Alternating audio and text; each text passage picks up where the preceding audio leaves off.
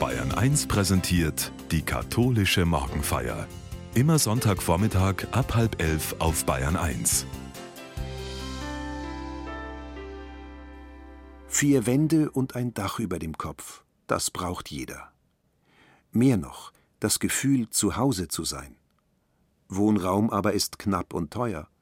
Umso wichtiger ist es, über die Bedeutung des Wohnens für ein gelingendes Leben nachzudenken. Claudia Zingel aus Würzburg hat dazu einige Anregungen in der katholischen Morgenfeier. Carlas Enkel Benny hat sich aus der Bücherei ein Bilderbuch ausgeliehen. Wenn er nachmittags bei ihr ist, dann soll sie es immer wieder mit ihm anschauen und dazu erzählen. So wohne ich und wie wohnst du? Das ist der Titel dieses Buches. Es handelt davon, dass die Menschen seit jeher unterschiedlich gelebt haben. Genau werden verschiedene Wohnarten erklärt, was eine Jurte oder ein Iglu ist, wie ein Lehmhaus entsteht und welche Vorteile es hat. Von den verschiedenen Behausungen der Tiere, vom Vogelnest über die Biberburg bis zur Hundehütte, ist Benny besonders angetan. Einige Bilder aus dem Buch tauchen am Abend wieder in Carlas Tagesrückblick auf und unvermittelt denkt sie darüber nach, was sie selbst mit dem Thema Wohnen erlebt hat. Zuerst fällt ihr ein, wie ihre Tante ein Kissen für das Sofa im Wohnzimmer bestickt hat mit dem Spruch Trautes Heim, Glück allein. Unter vielen Entbehrungen hat sie kurz nach dem Krieg mit ihrem Mann ein Haus gebaut. Nach den Erfahrungen von Vertreibung und Zerstörung war das eigene Zuhause die Garantie. Da haben sie ihren Platz gefunden. Da durften sie bleiben. Carla denkt an den Bauboom, der in der Zeit des Wirtschaftswunders einsetzte. Dank Fertighaus und Bausparvertrag konnten sich auch Leute mit einem schmaleren Geldbeutel ein eigenes Haus leisten. Und dann sind da ihre eigenen Geschichten. Es sind Stationen einer richtigen Wohnbiografie. Mit 14 hat sie ihr Zimmer, das die Eltern für die Tochter eingerichtet hatten, mit schrillen Farben gestrichen und Poster an die Wände geklebt. Bei dieser Aktion hat sich Carla schon ganz erwachsen gefühlt. Während des Studiums war sie zur Untermiete bei einer älteren Dame. Damals hat sie eine große Freiheit gespürt, aber genauso auch eine neue Verantwortung für ihr Leben. Danach kam bald das Haus für ihre Familie und zurzeit überlegt Carla manchmal, wie das in einigen Jahren aussehen wird, wenn sie älter geworden ist. Wenn sich das Leben verändert, muss auch das Wohnen neu gestaltet und eingeübt werden. Ein Bericht in einem Magazin vor einigen Wochen hat Carla zusätzlich nachdenklich gemacht. Da wurde geschildert, dass eine fünfköpfige Familie in eine Einzimmerwohnung ziehen musste, weil trotz gutem Verdienst das Geld für eine größere Wohnung in der Stadt nicht mehr reichte. Eine andere Familie hat zwar den Zuschlag für ein Baugrundstück erhalten, aber wegen gestiegener Zinsen und drastisch erhöhter Materialkosten kann nun nicht Stein auf Stein kommen. Der Bauplan war längst gezeichnet, aber das Häuschen wird nie fertig werden. Diese Familie hat aufgegeben und ist in ihrer Mietwohnung geblieben. Gedanken an die vielen anderen Schicksale von Menschen in unzumutbaren Wohnverhältnissen schiebt Carla schließlich weg. Zu sehr macht sie das traurig, dass sie nichts bewirken kann. Der Immobilienmarkt ist so komplex und völlig in Schieflage geraten. Die damit verbundene Wohnungsnot spüren jedoch nur die betroffenen Menschen. Die Immobilienkonzerne haben das nicht im Blick. Für sie zählt nur Gewinnmaximierung. Das steht konträr zu der Herausforderung, Wohnraum gerecht zu verteilen. Denn Wohnen ist ein Menschenrecht. Bereits seit 1948 ist in der Allgemeinen Erklärung der Menschenrechte ein Right to Housing verankert. Aber nach jeder Debatte oder Nachricht zur Wohnungsmisere fragt man sich, ob es wirklich noch einen Ausweg gibt. Einen Vorschlag, um doch eine Lösung anzubahnen, machen jetzt Mietervereine und Verbände der Baubranche übereinstimmend, das Wohnen neu zu denken.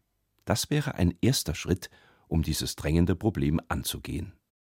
Unbeabsichtigt hat dieser Prozess, die Denkrichtung zu verändern, in den vergangenen Jahren begonnen. Während der Pandemie ist die Bedeutung der Wohnung auf ganz neue Weise bewusst geworden. Die Ausgangsbeschränkungen haben das eigene Zuhause zum Lebensmittelpunkt gemacht. Erwachsene und Kinder haben morgens das Haus nicht mehr verlassen, um zur Arbeit oder zur Schule zu gehen. Der Spruch My home is my castle hat sich im Lockdown erweitert. Seither kann es auch heißen My home is my office und My home is my school. Solche Lern- und Arbeitssituationen hat man bisher nicht gekannt. Hautnah war plötzlich zu erleben, wie sehr ungünstige Wohnbedingungen strapazieren können und wie befreiend es ist, in der erzwungenen Nähe auch gelegentlich Distanz einbauen zu können. Fragen, die zuvor nur locker diskutiert wurden, erhielten nun eine neue Dringlichkeit. Wie wollen wir leben und wohnen im 21. Jahrhundert?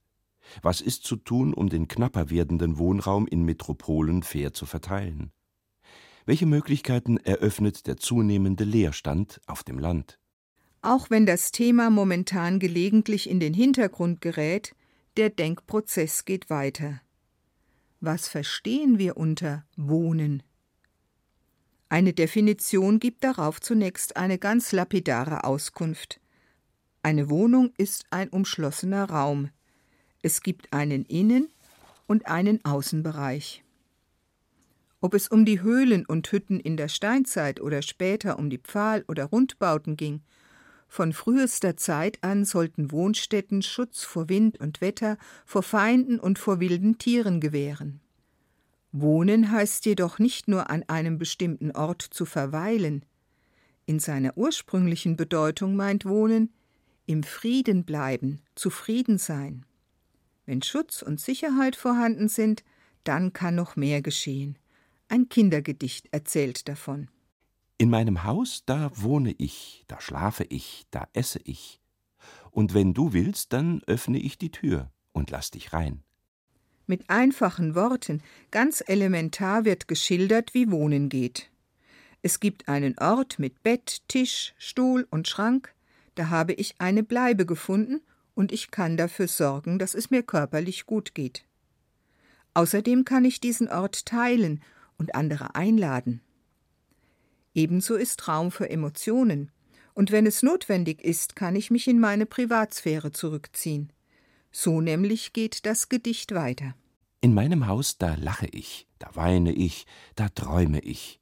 Und wenn ich will, dann schließe ich die Tür und bin allein.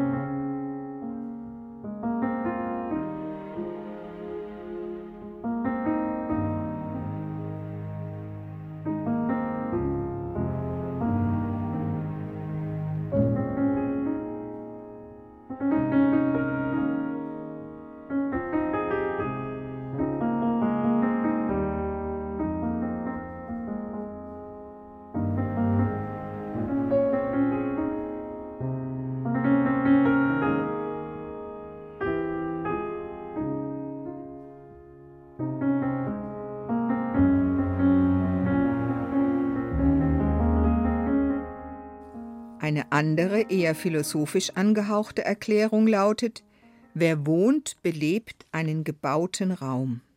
In diesem hat der Mensch eine feste Stelle gefunden, da gehört er hin, da kann er sich verwurzeln und Stabilität aufbauen. Um leben zu können, braucht der Mensch einen Bereich, der ihm vertraut ist und wo er sich geborgen und daheim fühlt. Mit einem Wort gesagt, das ist Heimat in ihrem ursprünglichen positiven Sinn.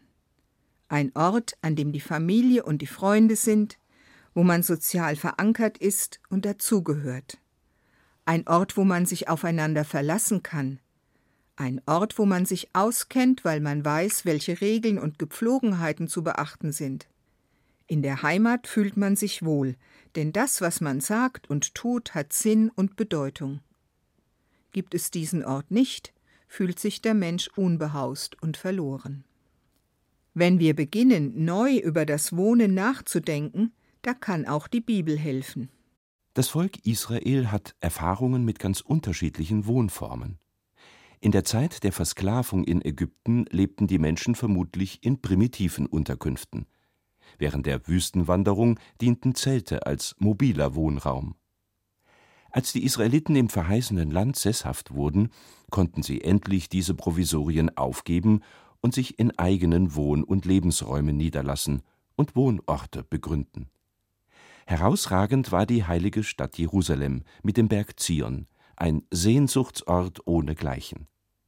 Während des späteren Exils in Babylon wird das eigene Land außerordentlich vermisst. Wieder zurück, heimkehren zu können, ist das erklärte Lebensziel der Verbannten. Viele andere biblische Stellen weisen darauf hin, dass und wie Gott wohnt. Von Gottes Haus ist die Rede oder von seinem Wohnsitz. Eine Geschichte, die mir sehr viel bedeutet, erzählt Johannes in seinem Evangelium. Jesus hat sich mit seinen Freunden zu einem Abendessen getroffen. Das haben sie schon oft gemacht. In der Nähe von Jesus zu sein, ihm zuzuhören, wenn er von Gottes Reich spricht, und miteinander Essen zu teilen, das sind jedes Mal wunderbare Begegnungen. An diesem Abend jedoch ist es anders. Die Stimmung ist gedrückt. Jede und jeder spürt etwas Unangenehmes, Bedrohliches. Alles deutet darauf hin, dass Jesus bald nicht mehr bei ihnen sein wird. Was er sagt, klingt nach Abschied. Das ist unvorstellbar. Dann geht auch das Zusammensein in dieser Vertrautheit verloren, und niemand kann das aufhalten. Jesus bemerkt, was seinen Freunden durch Kopf und Herz geht. Ihm ist ja selbst bang zumute bei den Gedanken, was auf ihn zukommen wird. Wenn er weiterhin konsequent bleibt und seine Überzeugung vertritt, bedeutet das unweigerlich seinen Tod. Für alle ist diese Situation schier unerträglich. Die Freunde sind hilflos, sie haben Angst. Schließlich unterbricht Jesus dieses beklemmende Kreisen der Gedanken. Er will seine Freunde trösten. Euer Herz lasse sich nicht verwirren. Glaubt an Gott und glaubt an mich. Im Haus meines Vaters gibt es viele Wohnungen. Wenn es nicht so wäre, hätte ich euch dann gesagt, ich gehe, um einen Platz für euch vorzubereiten? Wenn ich gegangen bin und einen Platz für euch vorbereitet habe, komme ich wieder und werde euch zu mir holen, damit auch ihr dort seid, wo ich bin. Und wohin ich gehe, den Weg dorthin kennt ihr. Mitten in die Verstörung seiner Freunde setzt Jesus mit dem Symbol Wohnung ein Bild, das ihnen bekannt ist. In den Gebetstexten Israels in den Psalmen wird das Haus des Vaters oft genannt. Beispielsweise heißt es in Psalm 27 Eines erbitte ich vom Herrn, danach will ich trachten, dass ich bleiben darf im Haus des Herrn mein ganzes Leben lang. Und in Psalm 84 werden die Wohnungen Gottes näher beschrieben. Wie lieblich sind deine Wohnungen, Herr. Gott hat es sich offenbar schön und wohnlich gemacht, und dahin möchte der Beter gelangen. Meine Seele sehnt sich nach den Vorhöfen des Herrn wohl denen, die in deinem Hause wohnen. Mit dem Haus des Vaters ist der Tempel gemeint. Dort gibt es ein vielfältiges Raumangebot. Kammern, Versammlungs- und Mehrzweckräume, Zellen, Höfe, je nach Bedarf. Im Tempel können sich Priester, Leviten und viele andere Menschen aufhalten und Gott dienen. Weil es die vielen Bleibestätten gibt, können alle dort Gottes Gegenwart und Gottes Nähe erfahren. Ohne weitere Erklärung beginnen die Freunde zu verstehen, was Jesus meint. Wenn er von solchen Städten spricht, die er bereiten wird, sind das nicht reale Wohnungen. Das Bild von den Wohnungen im Haus des Herrn meint vielmehr, jetzt und hier kann der Mensch ganz bei Gott sein, und vom Wohnort Gottes gehen Kraft und Segen aus. Die Zusage dieses Wohnraums, gewissermaßen der Mietvertrag, gilt ab sofort. Er wird nicht gekündigt, sondern überdauert alle Zeit, weil Jesus die Gemeinschaft auf gewandelte Weise fortsetzen wird. Die Wohnungen, die Jesus meint, sind nicht in Quadratmetern zu messen. Er verspricht vielmehr, dass in dem Tempel, den er wieder errichten wird, ein Zufluchtsort für alle bereit ist, individuell auf jeden und jede zugeschnitten. Bei Jesus sind alle Menschen willkommen, die auf dem Weg sind, so wie er selbst. Sie gehören zusammen und sie gehören zu Jesus. So bleiben sie wohlbehalten und gehen nicht verloren. Bei Bestattungen wird dieser Text von den Wohnungen gerne als Lesungstext vorgetragen, als Verheißung, dass die Menschen nach der Unruhe ihres irdischen Lebens eine Bleibe erhalten mit jenseitiger Wohnqualität, wo sie wirklich zu Hause sein werden. Das klingt durchaus tröstlich, aber ich meine, man muss nicht gleich bis in die Ewigkeit schauen. Gott meint es jetzt schon gut mit uns. Die Anfänge seines Reiches sind ja vorhanden. Alle, die Jesus auf seinem Weg folgen, die in seinen Spuren gehen, sollen daran mitbauen. Dann ist es an uns, jetzt schon konkrete Wohnungen zu errichten, die den Menschen Sicherheit und Wohlbefinden ermöglichen. Neu über das Wohnen nachzudenken, auch im religiösen Zusammenhang, daraus können sich viele Schlussfolgerungen ergeben. Aber nur zu denken, das reicht nicht aus. Um wirklich etwas zu erreichen, braucht es einen weiteren Schritt, nämlich das Machen, das Ausprobieren. Innovativ und kreativ und mit viel Idealismus haben sich einige Architekten und Stadtplaner in den vergangenen Jahren auf das Abenteuer des gemeinsamen Bauens und Wohnens eingelassen. In der Öffentlichkeit werden solche neuen Wohnprojekte meist als zukunftsweisend hervorgehoben und erhalten Preise. Leider haftet ihnen jedoch ein exotischer Charakter an.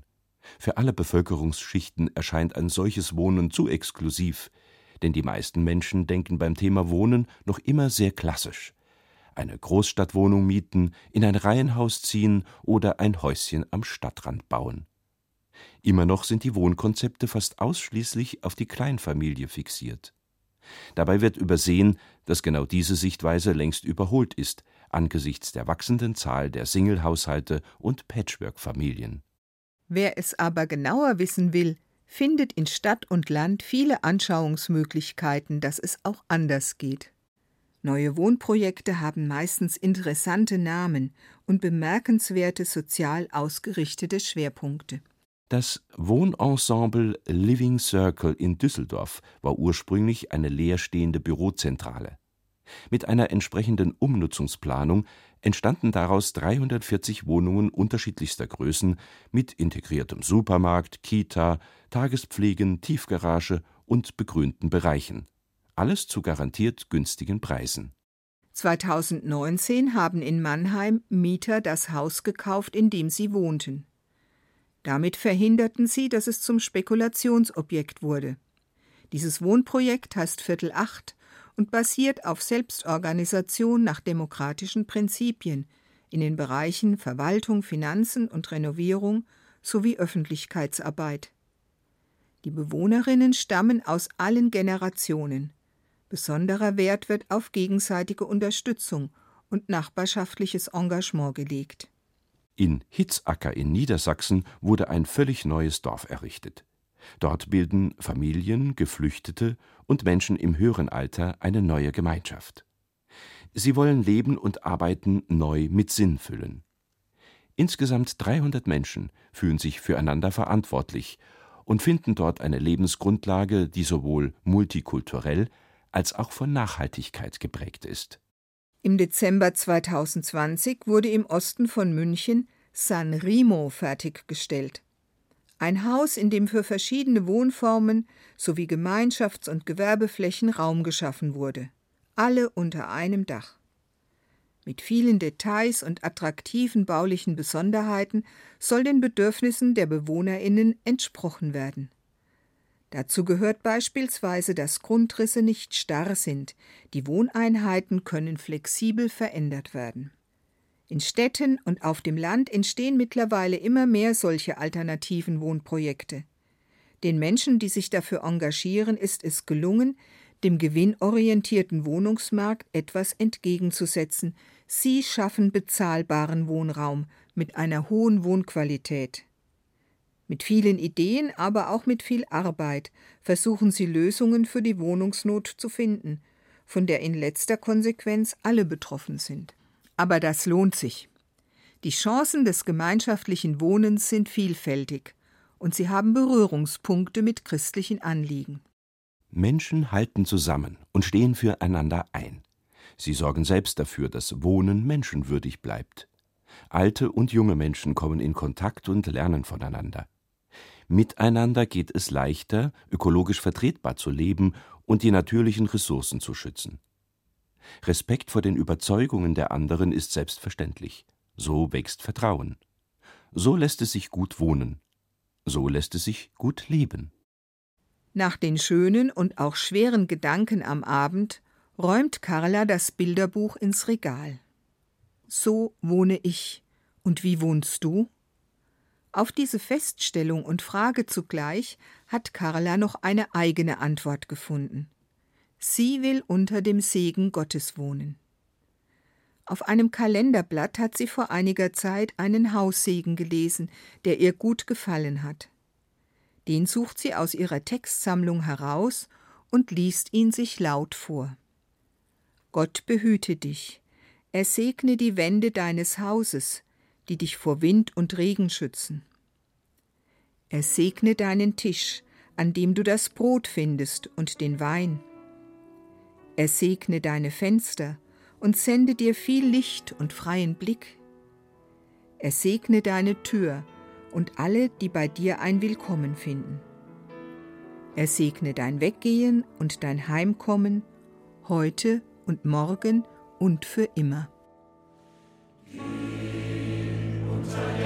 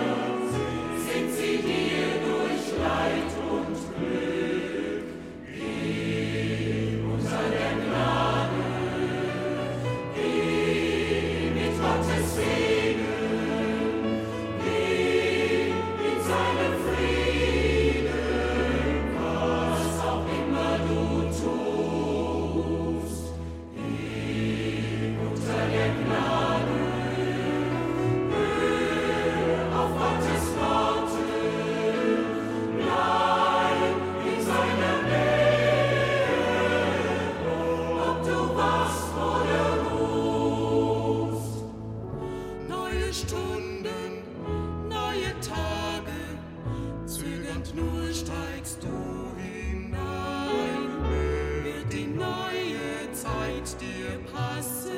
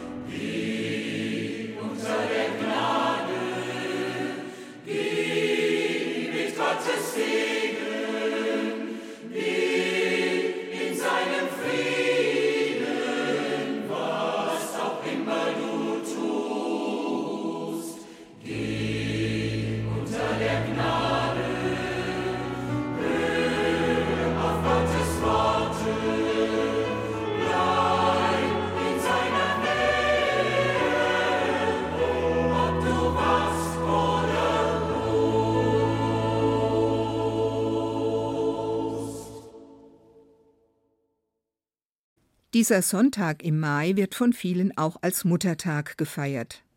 Deshalb füge ich noch eine Bemerkung an. Kleine und groß gewordene Kinder denken heute daran, dass sie während der Schwangerschaft im Leib der Mutter die allererste Wohnung ihres Lebens gefunden haben. Geborgen und geschützt konnten wir dort heranwachsen, konnten wir Nähe und Wärme erfahren. An alle Mütter dafür ein Dankeschön von Herzen.